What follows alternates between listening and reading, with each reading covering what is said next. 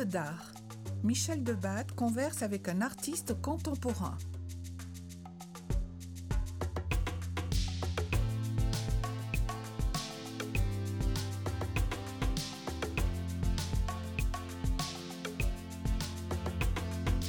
Qu'en est-il de la matérialité en photographie et en art contemporain? On se pose la question. Aujourd'hui, matérialité et spatialité.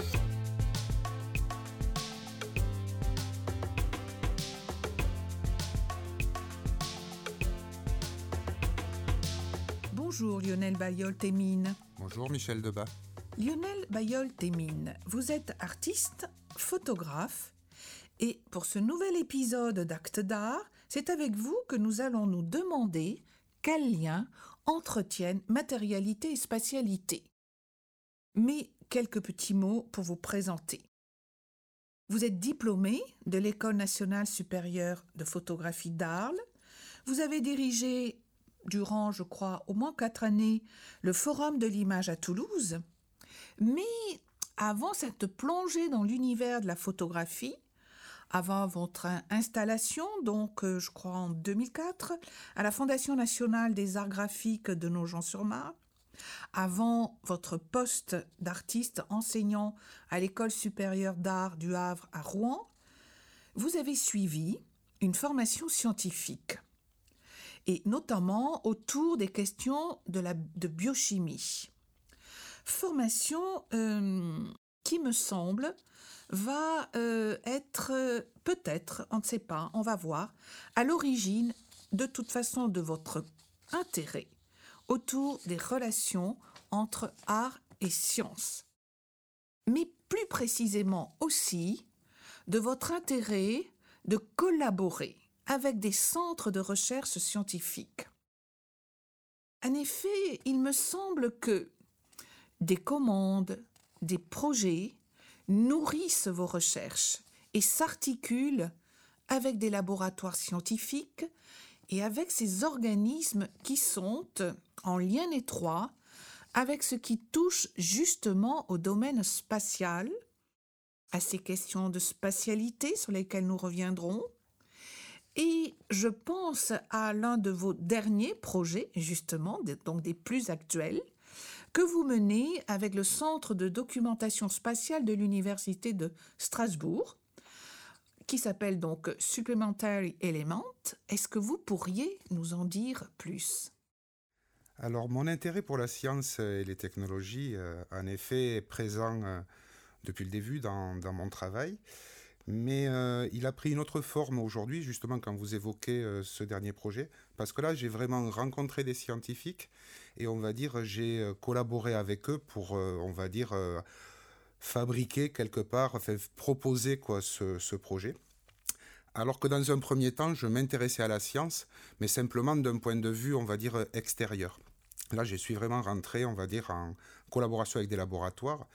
Et c'est à l'invitation d'Emeline Dufresnoy, donc qui est commissaire de cette exposition qui s'appelle Supplementary Element, que moi j'ai proposé un projet qui s'appelle Low Space Oddity en collaboration avec euh, le Centre de documentation spatiale de Strasbourg, qui a une mission assez, euh, assez spécifique en fait, qui est de réunir, on va dire, euh, je dirais pratiquement l'ensemble des images qui sont faites dans le domaine spatial et de les associer et de proposer un logiciel qui s'appelle Aladdin et qui a deux formes, mais dont je, spécifierai un peu les, deux formes.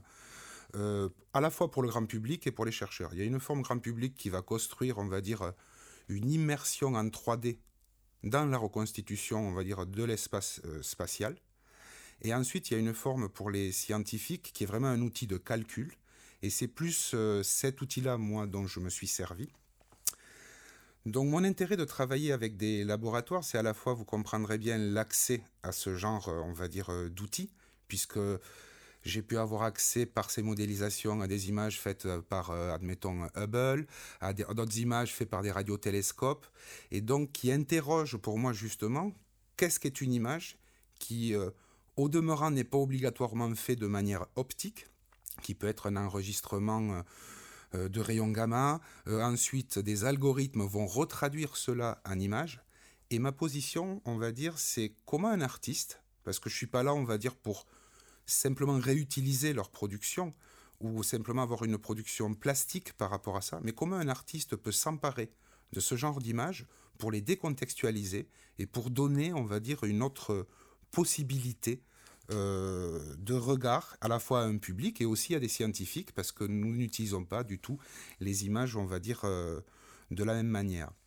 J'ai souhaité dans ce projet associer à, on va dire, ce que j'ai pu avoir, enfin, accès en termes d'images, des images à côté de ça qui sont quand même relativement dans ma pratique, on va dire courante, que je glane sur Internet. Et c'est, pour pas paraphraser Fontcuberta, mais c'est un peu de regarder aussi la vraisemblance des images. C'est-à-dire, est-ce que ce qu'on peut trouver comme ça au tout venant, est-ce qu'on peut le confronter à des images qu'on pourrait qualifier de purement scientifiques? La deuxième question qui m'a intéressé dans ces images, et vu que c'est l'intitulé de notre rencontre, c'est cette histoire de matérialité puisque ces images souvent faites euh, au loin dans l'espace, donc pour être transmis jusqu'à la Terre, ben, c'est du code, donc du langage, et donc on interroge là une forme de la matérialité de l'image numérique, et comment ensuite des algorithmes vont pouvoir reprendre, souvent ce sont des, oui c'est du code ou des, ou des sortes d'enchevêtrements de chiffres, pour refabriquer une image entre guillemets originelle. Donc c'est cet espace-là de, réflexion, d'une part, qui m'a intéressé dans cette collaboration. Il y a aussi le fait de pouvoir discuter avec les scientifiques, parce qu'ils ont une particularité, parce qu'en fait j'ai rencontré plusieurs laboratoires euh, qui vont de la... De, physiciens, on va dire atomiques euh, liés au CERN, euh, à des gens en microscopie électronique, mais par exemple à effet tunnel. Et chacun utilise les images, je dirais, pas du tout comme un artiste les utiliserait. Eux, ça va être simplement un moment, un bout, une preuve. Ils n'y envoient pas obligatoirement euh, la plasticité dedans, la matérialité, et souvent ils ne sont là que pour illustrer en tout petit les articles, où là vraiment l'expérience est décrite. Et c'est vrai que les artistes ont un rapport assez différent, on va dire, de ça. Donc c'est cet ensemble qui m'a vraiment intéressé.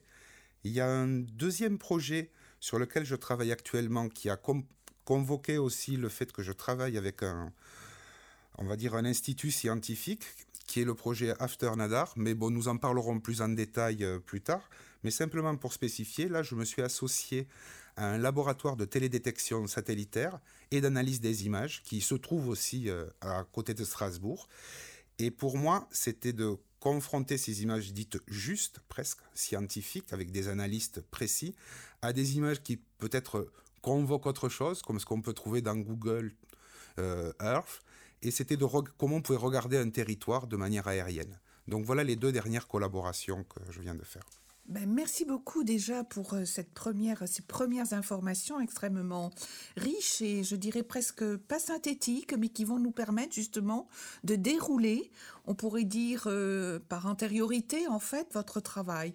Parce que euh, vous avez donc, avec ce, cet intérêt donc de collaboration, cet intérêt art-science, cette approche de plus en plus intrusive dans le bon sens du terme, avec justement des esprits, des amoureux des images aussi, que sont ces scientifiques, eh bien, euh, vous avez donc, vous l'avez déjà un tout petit petit, une certaine attitude, une attitude de chercheur, euh, captivé et euh, mais captivé, il me semble, par des étendues. Par des étendues, alors on peut appeler ça image, on y reviendra, mais des étendues qui ont à voir autant avec le terrestre que avec le céleste. Et c'est ce justement que, euh, qui va nous permettre terrestre, céleste, étendu, eh bien, euh, de réfléchir sur matérialité et spatialité. En effet, donc, vos œuvres sont des photographies, des images numériques euh, que vous pouvez tirer en, en différents formats, mais souvent, il me semble, vous me contredirez peut-être, en très grand format, que vous vous autorisez aussi à agencer, parfois en tableau, en diptyque, en frise même. Et je pense donc à l'un de vos projets aussi assez récents, Waters Resin, dans un projet que vous avez conçu euh, pour Mérignac, qui est une petite, enfin une ville extrêmement intéressante autour de Bordeaux, et euh, donc sur lequel on, pourra euh, peut-être aussi revenir. Mais vous travaillez aussi en vidéo et même donc un objet photographique avec leur propre volume. Alors évidemment, euh, vous vous là vous vous inscrivez euh, dans une pratique extrêmement contemporaine dont on connaît évidemment les sources qui sont euh, des années 70 ou autres, notamment aux États-Unis, peut-être que vous nous en parlerez. Mais je pense à ce propos en particulier à votre pièce Island de 2015, qui est une sorte don de Leporello, euh, ces petits livres italiens en forme d'accordéon que l'on rencontre très souvent euh, dans des livres, chez des livres d'artistes. Et ici, euh, il me semble dans cette pièce que cette forme de leporello, qui est relativement grande, vous le repréciserez peut-être, eh bien, en fait, permet à la photographie justement de sortir de son cadre, de ses gonds presque. On voit en effet se déployer dans l'espace d'une pièce, euh, d'une galerie, des étendues spatialisées de couleurs, de lignes, de formes, bref, des sortes de paysages quasi abstraits qui évoquent déjà des territoires, parfois même des vues aériennes. Comme si on avait bien là la démonstration d'une matérialité particulière d'une image photo. D'une image photographie, vous venez d'employer le terme d'ailleurs, travailler dans toute sa spatialité et sa euh, matérialité, certes, mais sa plasticité aussi. Cette photographie que certains, à l'époque, ont déjà appelée photographie élargie. Est-ce que on est dans un travail qui vous euh, qui vous intéresse plus particulièrement, qui recroise voilà certains de vos euh, de votre pratique, de vos formes d'objets photographiques. Alors, je, pense que l'histoire de la, enfin le questionnement, on va dire, de la matérialité, euh, moi je me le suis posé depuis le début de ma pratique, mais dans dans une dans une manière, on va dire, euh, beaucoup moins étendue qu'aujourd'hui, parce qu'au début, Bon, déjà, euh, je faisais de la photographie argentique. Je sortais d'études, bon, chimie, biochimie, donc j'avais l'habitude de, manipuler des produits, tout ça. Et les questions de matérialité, pour moi, dans les années, on va dire, fin des années 80, début des années 90, étaient des questions beaucoup plus liées à la surface de l'image. Euh, donc, sur quel support on pouvait tirer des images pour sortir, entre guillemets, du papier photo traditionnel. Donc je travaillais beaucoup des anciennes techniques comme de la gomme bichromatée, euh, des émulsions, enfin tout un tas de choses, du cyanotype, ce qui revient beaucoup, on va dire entre guillemets, à la mode aujourd'hui. Et ça me permettait de sortir du cadre de la Marie-Louise, qui sont des choses, on va dire, qui m'ont jamais vraiment convenu. Euh, à l'époque, on appelait ça la photographie plasticienne. Mais il n'y avait pas de questionnement sur la matérialité, je dirais, de, pour moi, l'entre-deux photographique, et qui est arrivé aujourd'hui avec le numérique on se posait pas tellement la question du programme du négatif. Le, négatif, on va dire, était utilisé, c'était un espace temporaire pour euh, pouvoir fabriquer son image. Alors qu'aujourd'hui, bizarrement, à l'époque de la photographie numérique, euh, beaucoup de gens transforment leurs images en négatif, alors que le numérique n'a pas de négatif. Donc voilà un peu pour resituer, on va dire, euh, pour moi, le début de ma pratique. Et après l'interrogation, on va dire, que, que j'ajouterais à la matérialité, donc qui ne serait pas une matérialité physique de surface, c'est quand j'ai commencé à travailler avec euh, les images numériques, mais surtout après avec les, logiciels, les algorithmes, et, après avec euh, tout ce qui va être captation, par exemple dans Google Earth, là c'est posé la question que ces images c'était du langage, du code. Et donc quelque part, euh, on était obligé presque de commencer à penser à cette problématique-là. C'est que là, pour se les envoyer de l'un à l'autre, ben, on passe par un petit fil et qu'avant il fallait se les donner les images. Donc on pose une autre question de matérialité. Pour euh, revenir à la pièce Island, je pense qu'elle confronte, donc c'est une pièce de 2015 et qui est un peu à, la charnière entre les deux pratiques. C'est-à-dire que Island est fait avec des photographies euh, alors numériques, mais somme toute extrêmement classiques. Donc c'est une sorte de, montagne qui euh, ressemble, on va dire, à une courbe, une frise avec six sommets c'est composé de 13 panneaux. Et euh, c'est des photographies uniquement faites de bord de mer, alors essentiellement en Normandie. Et quand j'ai mis euh, chacune des images euh, dans Photoshop, au lieu de les révéler d'une manière normale, c'est-à-dire comment des ingénieurs avaient pensé de ce que mon œil a vu, ce que l'appareil à photo a enregistré, comment je peux le retranscrire, je me suis amusé à révéler des parties par un système de 3D qui est dans, Photoshop. Et il se trouve que ce système-là, j'ai commencé à voir qu'il faisait des erreurs, parce que ce que je lui proposais, lui, il n'était pas fait pour ça. Et donc le sujet de mon travail était de montrer la modification des espaces paysagers, des, territoires, à cause, c'est pour ça que ça s'appelle Silent Mutation Post-Anthropocène, le titre général du, travail. Donc comment l'homme, on va dire, pouvait par son action faire ben, que la nature, euh, pour être simple, quoi, se modifie. Island cette pièce-là, c'est une partie, on va dire, sur la montagne. Donc en fait, on a une sorte de, ça fait des sortes de pics, alors qui ne sont pas des pixels, mais qui sont des voxels, parce que c'est utilisé à partir de, la 3D. Et euh, ça préfigure des sommets de montagne, alors que somme toute, ce ne sont que des nuages de la côte normande. Donc pose deux questions aussi sur la, véracité des images, c'est-à-dire que dans ces images, rien n'est ajouté de l'extérieur, c'est simplement des problématiques de technique de révélation, donc de traduction. Donc j'ai réussi à fabriquer une sorte de fausse montagne.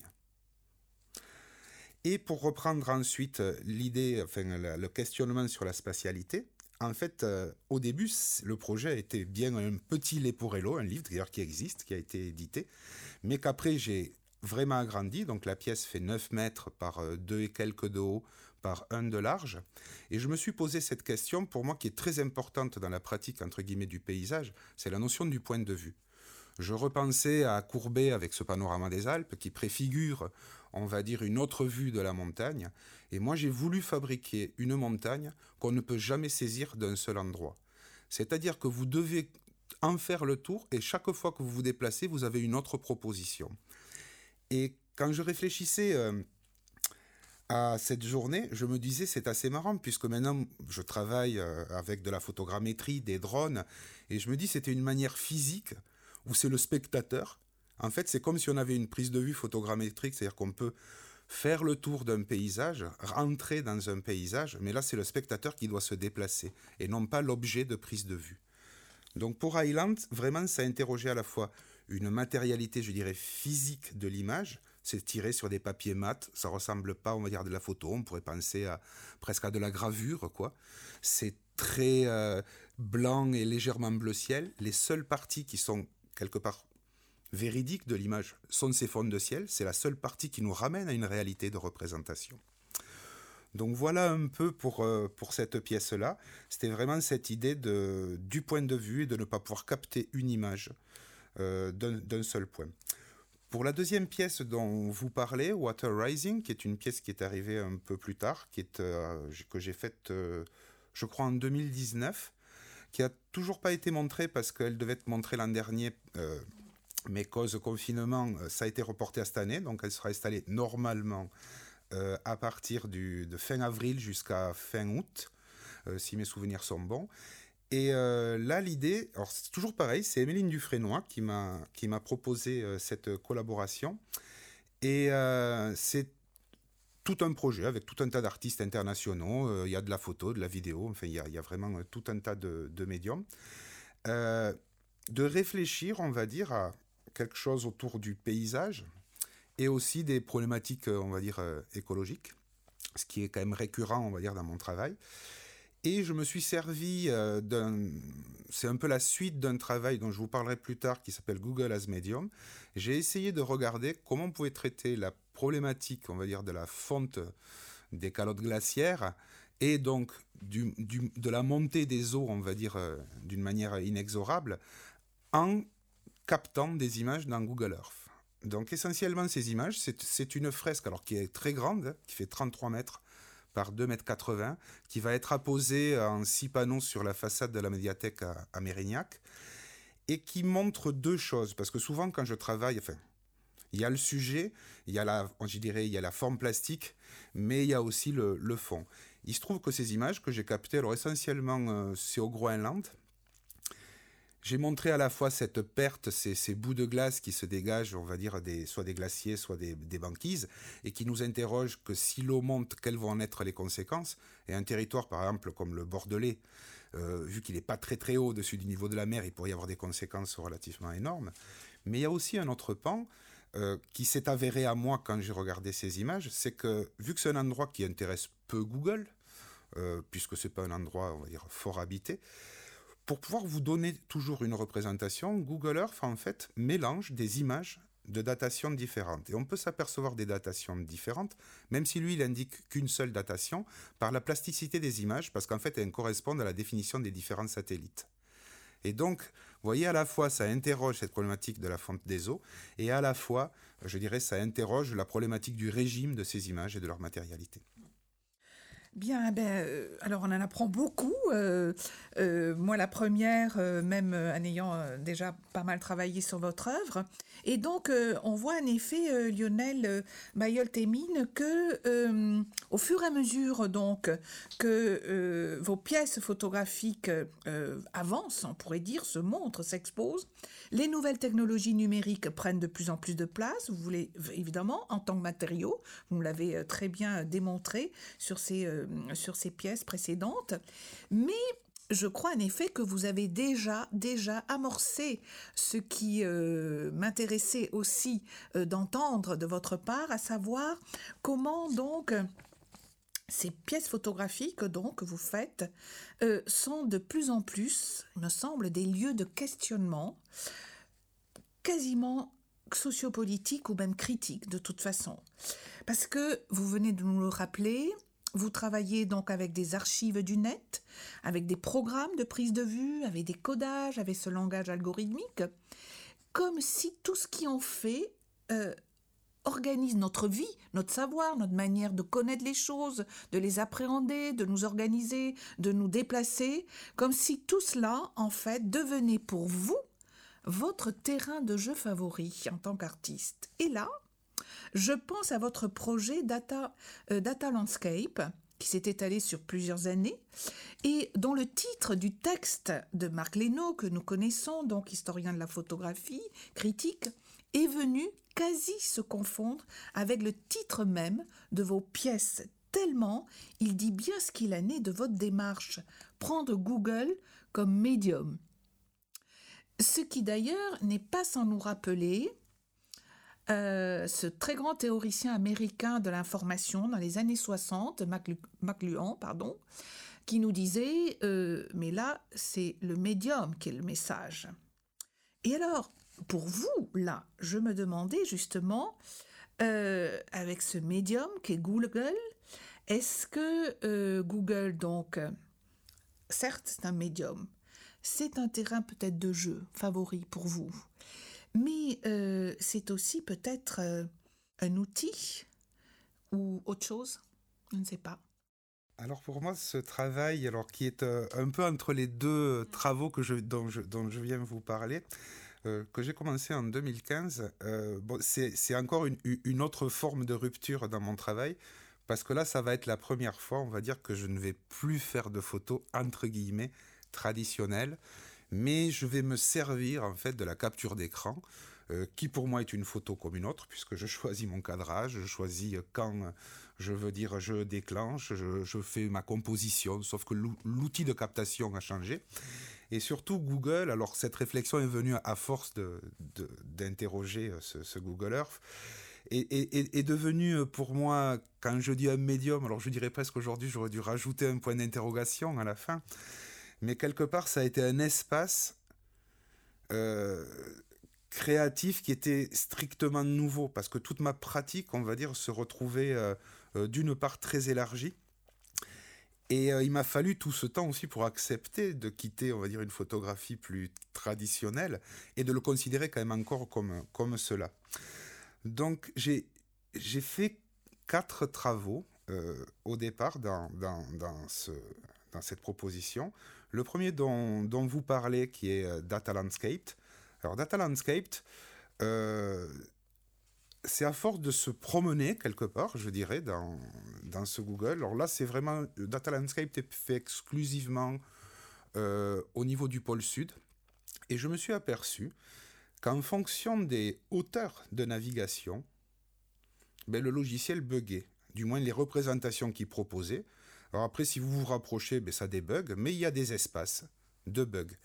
Et c'est vrai que dans tous les travaux avant, moi, je provoquais les bugs, on va dire, par euh, des utilisations, on va dire, euh, non, correctes des, logiciels, des algorithmes, alors que là, il, ben, se formait devant moi simplement par une sorte de, ben, de balade, de, de, promenade presque dans cet espace. Donc je me suis mis à traquer ça, et il se trouve que des choses assez amusantes dans Google Earth, vu qu'à la fois il y a, bon, on peut regarder la Terre, mais on peut aussi regarder le ciel, puis bon, il y a deux planètes, Lune et Mars. Il se trouve qu'à des moments, le, le logiciel, il a toujours une forme d'une chose qu'on appellerait sans échec. C'est-à-dire qu'il faut toujours qu'il vous propose une image, même si ce que vous lui demandez euh, ne correspond à rien. Et donc j'ai traqué pendant euh, plusieurs semaines, et ça faisait des, des formats très graphiques. Quelque part, j'aurais pu construire dans Photoshop, mais là, elle se trouvait exister dans cet espace. Donc j'ai fait ce, premier tour, et puis quelques mois après, puisque je conserve les coordonnées GPS des, images, j'ai voulu aller revoir parce que j'avais trouvé une technique pour les capter en meilleure qualité. Et là, il se trouve que ben, certaines avaient disparu. Ah, j'ai commencé à essayer de réfléchir. Qu'est-ce qui se passe? Bon, j'ai pas fait des forums, tout ça, mais je me dis la logique veut que ben, les satellites continuent à tourner autour de la Terre, donc Google reçoit toujours des images, et l'IA qui gère ça, si à un moment elle rencontre des bugs, eh bien, elle en rectifie. Et donc là, on se trouve, parce que je pensais qu'au début c'était un espace assez figé, là on se trouve presque dans un espace vivant, mais qui est un espace de documentation du monde. Et c'est là où, quelque part, toute cette interrogation est devenue, a dépassé les formes plastiques et les formes de bugs mais euh, m'a poussé, on va dire, à continuer. Donc j'ai fait un, deuxième travail, et donc euh, Marc Lenon, à qui après j'ai demandé d'écrire sur euh, ce travail-là, parce qu'il venait de sortir en plus son livre autour, on va dire, des expériences photographiques, là je le convoquais au numérique, alors que Marc Lenon s'était intéressé, on va dire, qu'à l'argentique. Donc pour moi c'était une manière, on va dire, de la mener aussi là-dessus il y a eu un travail où je me suis amusé. Alors j'avais fait ça il y a des années, mais j'aurais jamais osé le proposer. J'avais traversé la ville d'Atlanta en traversant tous les bâtiments. Alors ça faisait très jeu vidéo. et j'avais fait une vidéo, mais bon, je ne trouvais pas ça très, très intéressant. Et là, j'ai fait un peu la même chose, mais en changeant mon angle de vue, j'ai constaté que, par exemple, quand je suis, euh, mettons, dans la ville de Paris ou dans la ville de Londres, j'arrivais à rentrer dans les bâtiments. Alors, non pas en en voyant l'intérieur, mais pareil avec ce fameux mode sans échec, Google Earth est obligé de me proposer des bouts de façade et de combler les trous avec ce qu'il imagine. Et là, on se retrouve. Euh, alors, on pourrait regarder ça, ça fait des pièces, bon, c'est des très grandes pièces, un peu comme euh, Tanguy, par exemple, en peinture. On a des, constructions de formes, parce que pour moi, la forme plastique est toujours aussi euh, importante. Et à la fois, comme écrivait Marc Lenot, on reprend les process que l'armée israélienne utilisait de trouer les bâtiments les uns dans les autres pour pouvoir traverser et surveiller les rues. Donc là euh, arrive aussi cette problématique de l'interrogation géopolitique. On la retrouve dans un troisième travail qui s'appelle Blind Zone, où j'ai photographié, on va dire par le même principe, euh, on va dire des espaces dans la mer de Chine. Et dans Google, quand on règle, on peut savoir où sont passés les satellites, à quelle date. Donc c'est des petits carrés, des petits ronds. Et il se trouve qu'il y a plein d'endroits où il n'y a ni carré ni rond. Sauf que les satellites, ce ne sont pas des choses qui s'arrêtent. Donc soit c'est qu'on nous cache ce qu'il y a entre, soit c'est que en gros euh, ça n'a pas d'intérêt. Mais on peut se poser la question des deux. Et l'actualité, quand j'ai fait ça à ce moment-là, était sur la Chine qui bétonnait des petits îlots pour accroître, on va dire, euh, ces zones, on va dire, euh, maritimes. Et avec tous les enjeux encore qu'il y a aujourd'hui, on va dire, sur cette mer. Et le quatrième travail, qui était un travail presque, je dirais, à, contre, à contrepoint de ça, j'ai récupéré les petites icônes qu'il y a dans Google Earth où on voit par exemple le Taj Mahal, le restaurant d'à côté, ces mini photos qui sont en rond. J'ai enlevé complètement la carte qu'il y a derrière, j'ai mis un fond noir. Alors c'est un très grand triptyque qui fait 4,80 m par 2 mètres. Et de loin, on croirait que c'est une constellation spatiale. Et quand on se rapproche, cette carte, puisque les cartes m'intéressent, vous aurez bien compris, cette carte, cette cartographie qui est une sorte de cartographie de la consommation, est-ce qu'on peut définir un espace par ces icônes? Donc Voilà un peu comment ce travail à la fois interroge, on en revient toujours à la même chose, la matérialité des images, le flux de diffusion, leur régime, mais aussi à couvert quelque part euh, des problématiques qui sont plus dans nos actualités géopolitiques.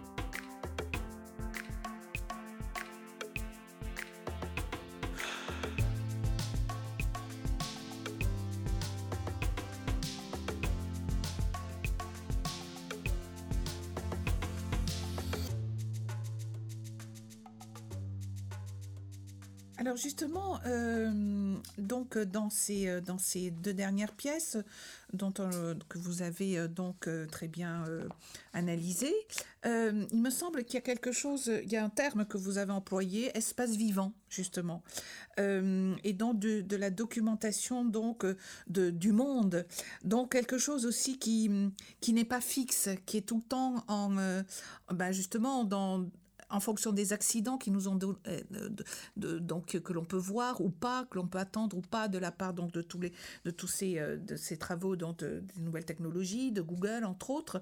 Donc euh, ce, travail-là en tant qu'artiste donc vous met en prise, me semble-t-il, avec une expression qui est aussi dans l'air du temps, mais euh, l'air du temps, ce n'est jamais euh, un hasard en fait.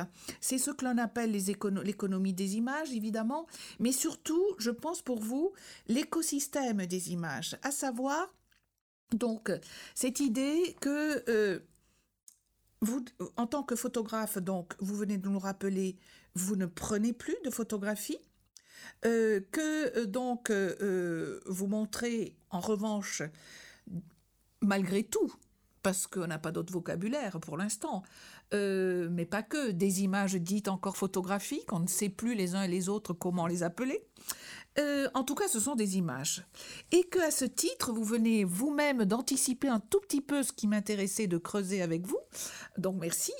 Euh, c'est que donc, vous êtes, en effet, vous participez de ces artistes, donc archéologues, que l'on connaît depuis une vingtaine d'années, mais aussi de ces artistes que j'appellerais euh, sismographes, et qui m'ont permis de définir, dans un, en fonction de, vos œuvres, votre œuvre comme euh, un ensemble de ces images, donc ces espaces, comme un ensemble de bruits de l'univers, justement. Alors évidemment, ceci est métaphorique, ce terme de bruit de l'univers, mais c'est quand même en fonction, c'est en, relation, en référence au bruit numérique, que vous nous avez déjà un peu traduit en parlant d'accidents, justement, de bugs, justement, bref, de tout ce qui perturbe le connu, de tout ce que l'on peut connaître, savoir, nommer, et donc, euh, euh, ceci, évidemment, renvoie à cette, euh, cette, cette intention, cette, cet objet qui, à mon avis, se manifeste de plus en plus dans votre travail.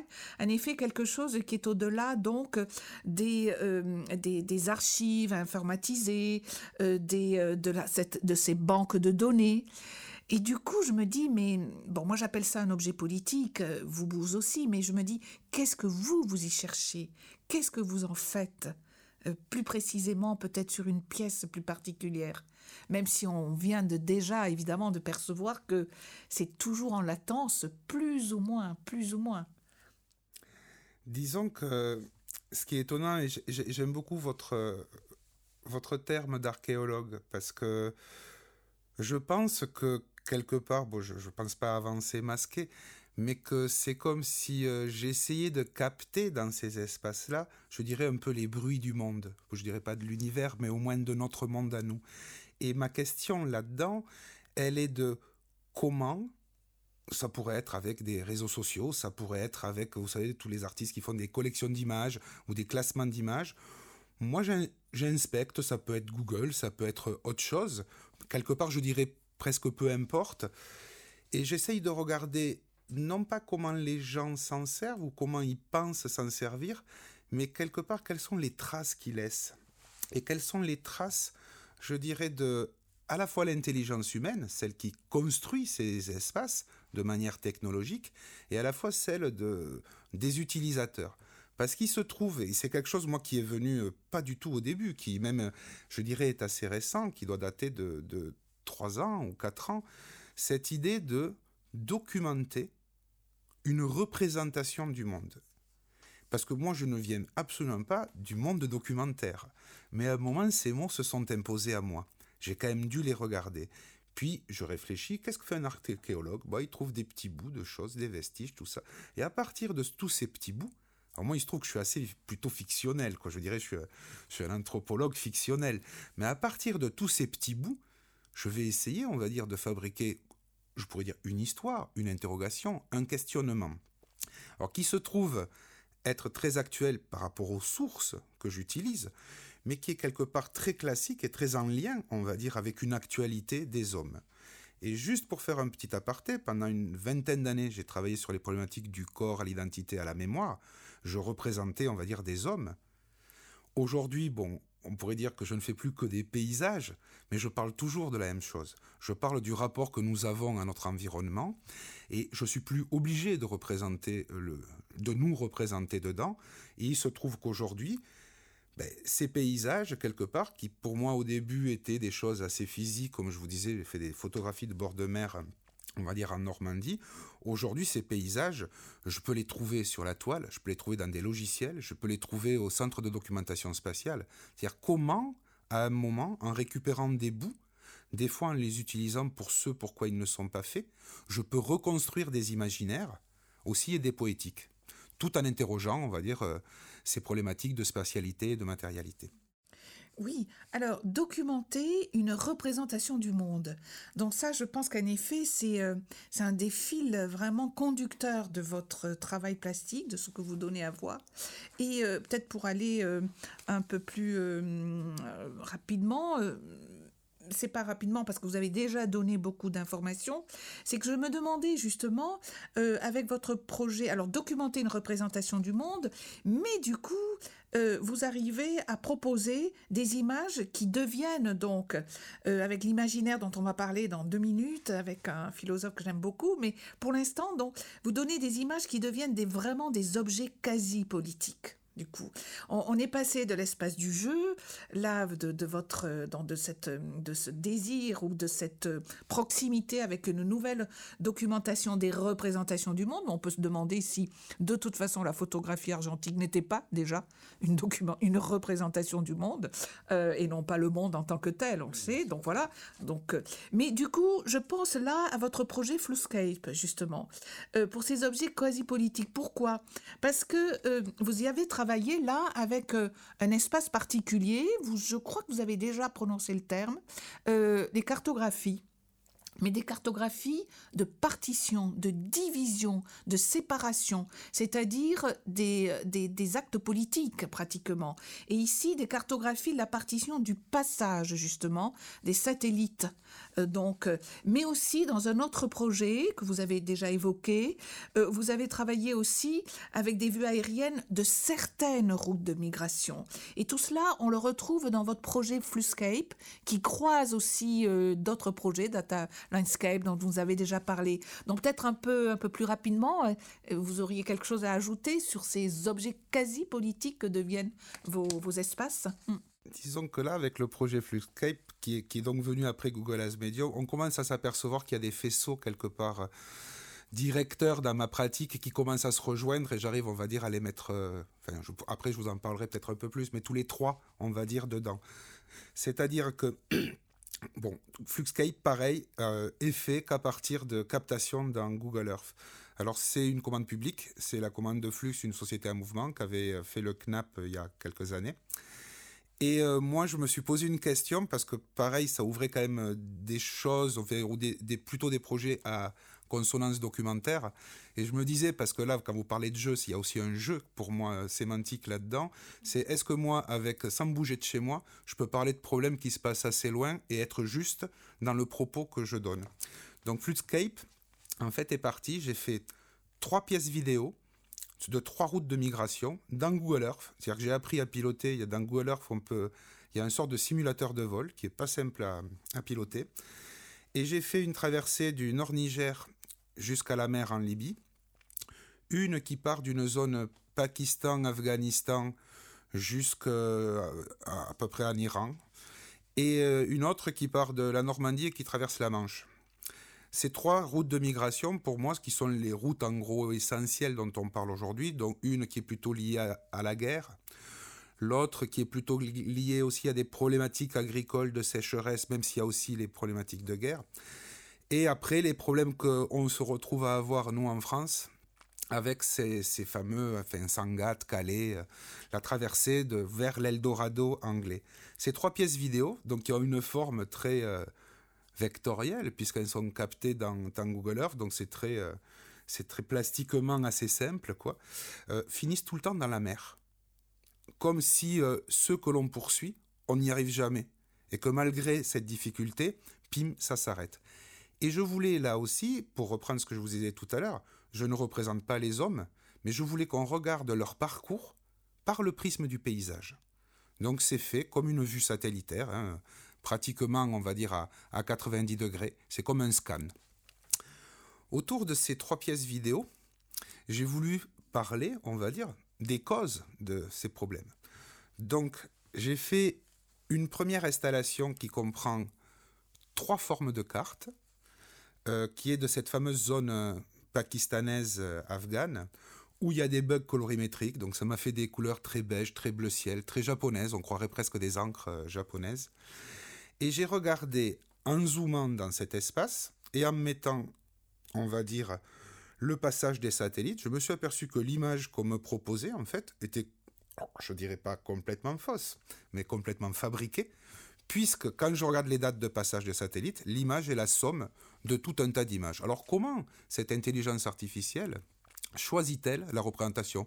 Pourquoi euh, j'ai tant de neige? Pourquoi euh, à des moments j'en ai pas moins? Euh, Pourquoi à des moments je me retrouve, par exemple, juste un problème? C'est j'ai deux soleils, puisque j'ai des ombres qui vont pas dans le même sens. Mais quand je regarde l'image simplement comme ça, ce n'est pas choquant. Donc on interroge à la fois la vérité de, de cette image, et plus je zoomais, plus je montrais, et ça a fini par un très grand polyptyque de 36 photos, où là j'ai laissé, c'est la seule fois où j'ai laissé les coordonnées GPS, les dates de prise de vue, pour montrer que l'image qui m'apparaissait moi à un instant T dans mon écran était composée d'une somme d'images à peu près faite sur une vingtaine d'années. Donc à la fois, je réfléchis à la problématique politique et je continue à réfléchir au problème, on va dire, de ces images et du régime. Et la deuxième installation, qui est sur l'autre côté, qui est fait un peu au niveau du Groenland, euh, c'est pareil, alors ça reprend un peu ce qui aura été fait après avec Water Rising, c'est sur euh, les problématiques de, la fonte de la banquise, de la montée des eaux, et qui soulève le problème par rapport à la migration des changements climatiques. Donc comme euh, vous dites, à la fois il y a une interrogation sur ce que sont ces images, comment on s'en sert, sont-elles vraies, pas vraies, à la fois il y a cette partie, on va dire, très géopolitique ou sociopolitique, qu'on pourrait dire. Alors, euh, c'est intéressant euh, de reprendre en effet euh, donc cette qualité d'image géopolitique. Mais dans géo, il y a la terre. Et puis vous venez de, préciser aussi, mais je travaille aussi avec le prisme du paysage. Et là, je pense que il y a une articulation qui nous nous intéresse à NAR, parce qu'on pourrait quelquefois penser que c'est un travail extrêmement minutieux, virtuose parfois, avec les nouvelles technologies, mais en même temps, il y a dans vos euh, pièces, donc, il y a toujours me semble-t-il, un rapport à l'imaginaire. Je, me demande si vos images, c'est pas des nouvelles topographies imaginaires, justement, mais avec ce terme d'imaginaire que j'emprunte non pas à Gaston Bachelard, qu'au demeurant est magnifique, ou à d'autres, et encore moins à Sartre, mais que j'emprunte au philosophe donc Cornelius euh, Castoriadis. Euh, que je cite, enfin du moins dont je me rappelle, euh, son approche de l'imaginaire comme étant une condition d'autonomie d'une société. Et là, il me semble que on a le lien justement entre ce que vous faites, vos, images quasi-politiques, ce territoire, ces territoires, euh, donc où la véracité est remise en question, le prisme du paysage, et donc, ce rapport à un imaginaire, mais qui a quelque chose à voir avec une intention sociétale, pour, pour employer ce terme un peu lourd, du, coup, une autonomie, l'autonomie d'une société. Donc, je me demandais si on pouvait, si vous pouvez réfléchir rapidement, bien sûr, à cela devant votre travail, devant votre série que vous avez évoquée au tout début de notre conversation, After Nadar, justement alors, After Nadar, c'est pareil, parce qu'en fait, ça, se suit et plus j'avance quelque part, plus tout se resserre. dans ma pratique, la part de l'imaginaire, elle a toujours été là. Mais à l'époque, on, parlait peu des fois, on va dire, de choses plus théoriques sur les images. On regardait, euh, voilà, l'imaginaire, la plasticité des images. Et dans mon travail, même si vous comprenez pas du tout, on va dire, les sujets que je souhaite aborder, ou du moins que vous rentrez pas par là, vous pouvez y rentrer complètement de manière, je dirais, presque abstraite. Et il y a toujours cette, euh, cette vocation. Je, je suis quelqu'un de très attaché aussi à la beauté des images, bêtement et très classiquement. Donc ces milieux se confrontent et permettent de de rentrer par cet imaginaire. Cet imaginaire, il, se construit parce que souvent je vais prendre, on va dire, des bouts de choses. Et comme vous dites, j'utilise beaucoup les nouvelles technologies, mais je ne suis pas un artiste de la nouvelle technologie. Par exemple, je ne sais pas programmer. Bon, je me débrouille très bien avec des logiciels comme Photoshop, mais je suis plutôt quelqu'un qui regarde les technologies et qui va prendre des choses dedans pour construire des mondes qui vont réfléchir à ces choses-là. C'est-à-dire que quelque part, mon protocole, ma démarche, je dirais, parce que j'ai des fois avec certains euh, étudiants, le problème, ils vont me faire des choses avec des nouvelles technologies qui vont dans tous les sens, euh, notamment euh, au moment de la grande mode du glitch, je leur dis oui et.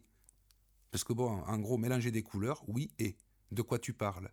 Et c'est là où, pour moi, il est important à la fois d'avoir des, œuvres plastiques je veux dire, qui, qui, ont une véritable existence, et notamment de faire ces tentatives de spatialisation euh, des, des, objets euh, photographiques, mais aussi, bien sûr, que ces choses-là interrogent des choses. Donc c'est un peu euh, dans, cette voie. Donc pour revenir au, travail d'After Nadar, qui est un travail que j'ai proposé à la mission photographique du Grand Est, et nous avons été cinq à être sélectionnés. Donc euh, il fallait pouvoir parler d'un territoire. Et donc là aussi, ça m'a, ça m'a interrogé de me dire comment je peux, de mon ordinateur, parler d'un territoire. C'est-à-dire faire l'inverse de ce que font les gens, on va dire, de la photographie documentaire, c'est-à-dire et aller éprouver le milieu, rencontrer les personnes. Je me disais, moi, est-ce que je peux faire ça? Bon, il y avait dans les clauses du, du concours qu'il fallait quand même passer 23 jours, on va dire, sur place. Donc j'ai proposé de regarder euh, on va dire, ce qui est de l'ordre de la mutation des territoires, c'est-à-dire en règle générale les zones périurbaines, comment l'homme, on va dire, se confronte à la nature, comment l'homme, à force de bétonner, de faire ses zones industrielles, grignote des grignotes de plus en plus, on va dire, l'espace agricole, comment je pouvais le regarder par Google Earth, comment en m'associant au laboratoire de recherche du CERTIT, je pouvais avoir accès à des images satellitaires, mais surtout, eux, ils, ont fait tout un tas de choses dans le grand test, puisqu'ils ils font aussi de l'analyse d'images. Donc on leur demande par exemple de compter les arbres, de dire euh, comment tels animaux vont de là à là. Et euh, si vous voulez, pour moi, ça a été d'avoir des sources scientifiques, donc qui s'opposaient, on va dire, aux sources de Google. Et ensuite, les 23 jours, je les ai utilisés pour aller vérifier moi-même sur place avec un drone et fabriquer des photos. Et le but, on va dire, de cet exercice était de confronter ces trois formes de sources et de regarder si on pouvait documenter un territoire à partir de ça. Alors, euh, on arrive presque à la fin de notre euh, conversation, mais quand même deux petits points sur lesquels je voudrais euh, un peu revenir, parce que vous l'avez vous-même évoqué, c'est quelqu'un qui, en effet, vous, nous, vous a aussi beaucoup nourri. c'est sur le plan théorique, donc voilà, je me suis permis du coup d'évoquer de mon côté McLuhan, la théorie de l'information, les médias, euh, je me suis permis d'évoquer quelque peut-être qu'on connaît moins, mais qui est quand même extrêmement euh, aussi euh, voilà intéressant Cornelius Castoriadis.